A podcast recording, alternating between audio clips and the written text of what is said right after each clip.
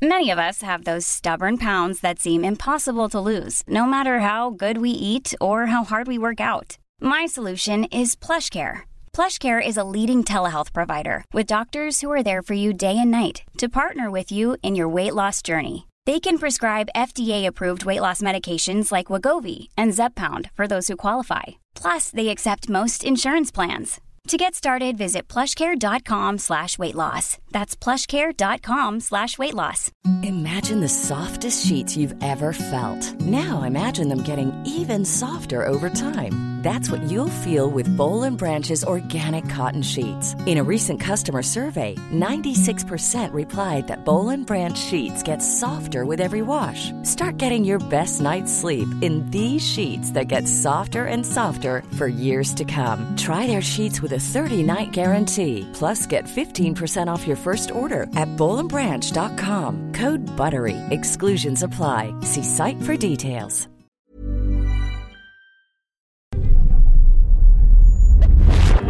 Sientes que tu vida va a durar mucho tiempo. Si yo tuviera que hablar con mi yo de 26 años, le diría a ese chico que no tiene tiempo y que no sabe cuándo la vida va a terminar. Así que sal y haz las cosas que quieras hacer. Sal y ve tras ellas. No esperes ni un segundo más. Aprovecha. Ve y vive. Esfuérzate por ser mejor. Porque la vida que tienes es un regalo. Es un regalo. Aprovechala. Siempre quise ser un agente especial desde que era niño. Había escuchado que los Navy SEALs eran muy duros y que el entrenamiento era muy difícil, que una vez que entras todo el mundo te reconoce y te admira, pero dentro de los equipos SEALs no es gran cosa. Todo el mundo pasa por ello. Pasas frío, te mojas, haces un montón de flexiones y otros ejercicios. Cualquiera que sea parte de los SEALs y haya estado en misiones en el extranjero no habla del entrenamiento. Simplemente el entrenamiento no significa nada.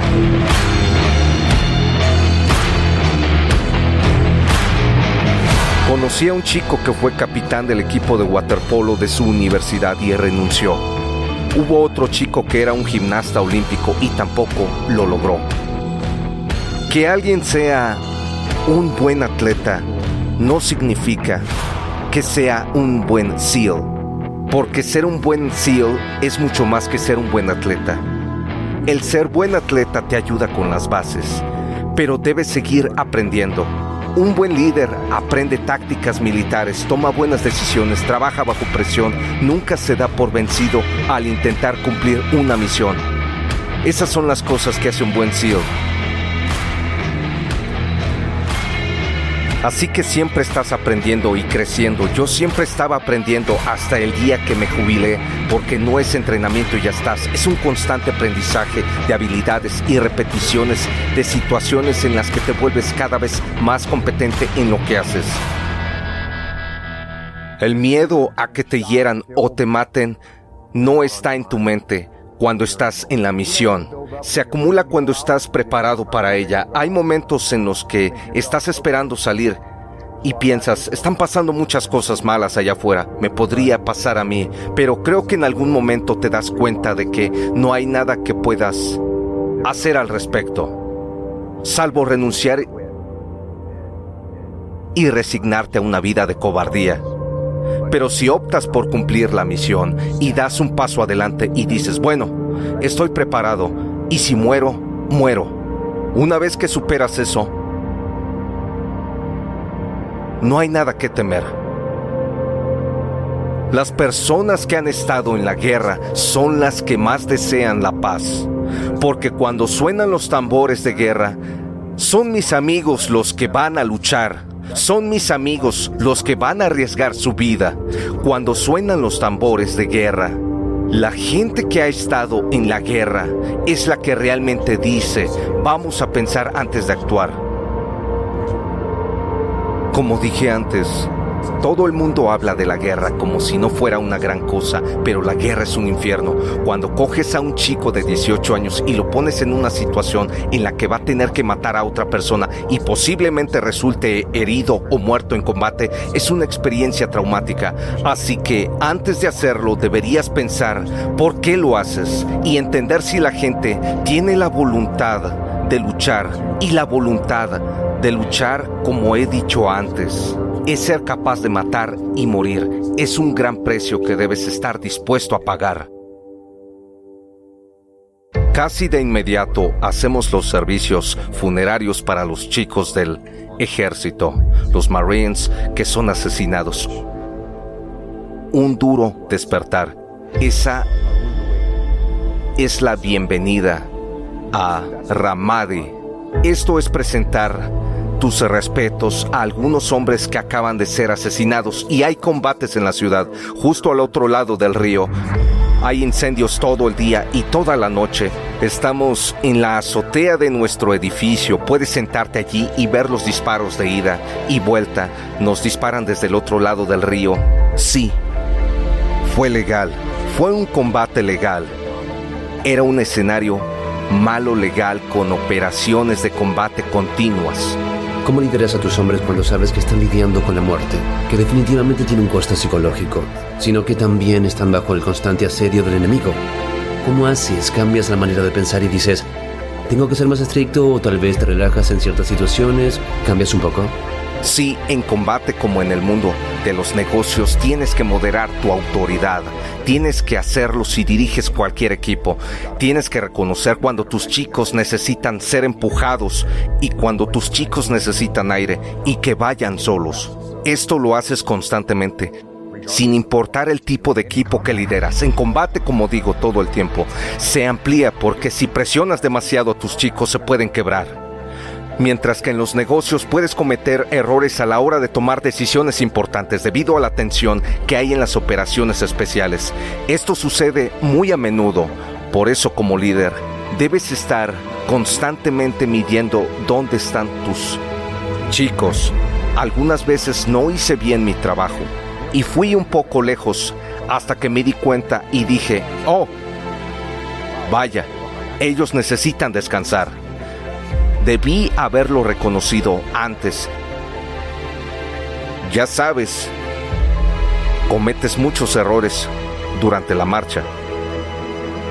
Lo que tenía a mi favor era que tenía experiencia y había aprendido de mis mayores cuando era niño. Y cuando estaba entrenando y no había guerra en marcha en los años 90, escuché a una persona cuyo nombre no puedo mencionar, esta persona es muy conocida entre los SEALs porque fue un gran héroe de la guerra de Vietnam. Lo escuchaba y aprendía de él. Me guardaba todas sus enseñanzas, me aferraba a ellas. Eso fue lo que me preparó, esa experiencia de crecer escuchando a mis superiores. Los códigos del equipo SEAL no están escritos en ningún sitio. Se transmiten de boca en boca y de generación en generación. Y asegúrate de no ser arrogante, asegúrate de no tener la actitud de un hablador, de no andar diciendo vamos a ser mejores que el enemigo. Nunca asegures la victoria, nunca lo hagas porque no siempre vas a ganar y especialmente si crees que siempre vas a ganar, no te vas a preparar como deberías, no vas a dar el máximo en tus entrenamientos, no vas a estar preparado adecuadamente cuando llegue el momento de combatir y podría sucederte en cualquier momento o tal vez no, o tal vez podría sucederte diariamente. Los soldados que estaban de guardia, custodiando el campamento, se protegían del fuego cruzado. Entonces el enemigo aprovechaba y llegaba en un vehículo cargado con explosivos. Ellos simplemente conducían hacia el campamento, se inmolaban y mataban a docenas de personas. Esto lo hicieron en múltiples ocasiones, algunas veces lo hicieron en distintos campamentos a la vez. Es un ejemplo de lo coordinado que estaba el enemigo. Sabían lo que hacían. ¿Alguna vez pensaste, no esperaba que esto sucediera? ¿Te impresionó la manera de actuar del enemigo? Por supuesto, siempre he tenido respeto por el enemigo. En el momento en que no muestras respeto al enemigo y a sus capacidades de nuevo, te hace falta humildad y vas a hacer que te maten. Tienes que respetar a tu enemigo en todo momento. Y tanto como si tu misión es salir al campo de batalla o si tu misión es producir, vender o fabricar algo, siempre tienes que intentar que ese equipo se identifique en tu plan y lo ejecute de forma eficiente, no importa cuál sea la misión. Sigues tratando con seres humanos, con personas. Tanto si estás en los equipos SEALs, en el ejército o en el cuerpo de Marines, las personas que trabajan no son robots, son personas. No puedes darles órdenes y esperar que simplemente las ejecuten como lo haría un robot. Si el ejército fuera así, el liderazgo militar sería lo más fácil del mundo. Mis chicos no harían lo que yo les digo porque tengo más rango y me mirarían de forma extraña. Déjame preguntarte esto. Estoy aquí porque tus empleados no están haciendo lo que quieres. ¿Puedes despedirlos? No trabajan como deberían, no se supone que deberían seguirte porque estás al mando y les pagas, pero de repente no hacen lo que tú les dices, porque es exactamente la misma razón, porque son personas. Y adivina que las personas quieren ser dueñas de su destino, tomar sus propias decisiones, ser responsables de lo que les sucede, quieren crear un plan de vida, así es como quieren vivir, no quieren ir por la vida siendo tratados como robots, quieren ser tratados como humanos, así que no me digas fue fácil para ti porque tenías estos robots altamente entrenados y disciplinados que trabajaban para ti. Todo lo contrario, tenía un grupo de cabezas duras. Los tipos de los que hablaba antes son personas muy determinadas, con objetivos fijos, y yo tenía que conseguir que hicieran lo que yo quería que hicieran. Tenía que hacerles creer que eso era lo que ellos querían hacer. Ese era el objetivo. Eso es el liderazgo.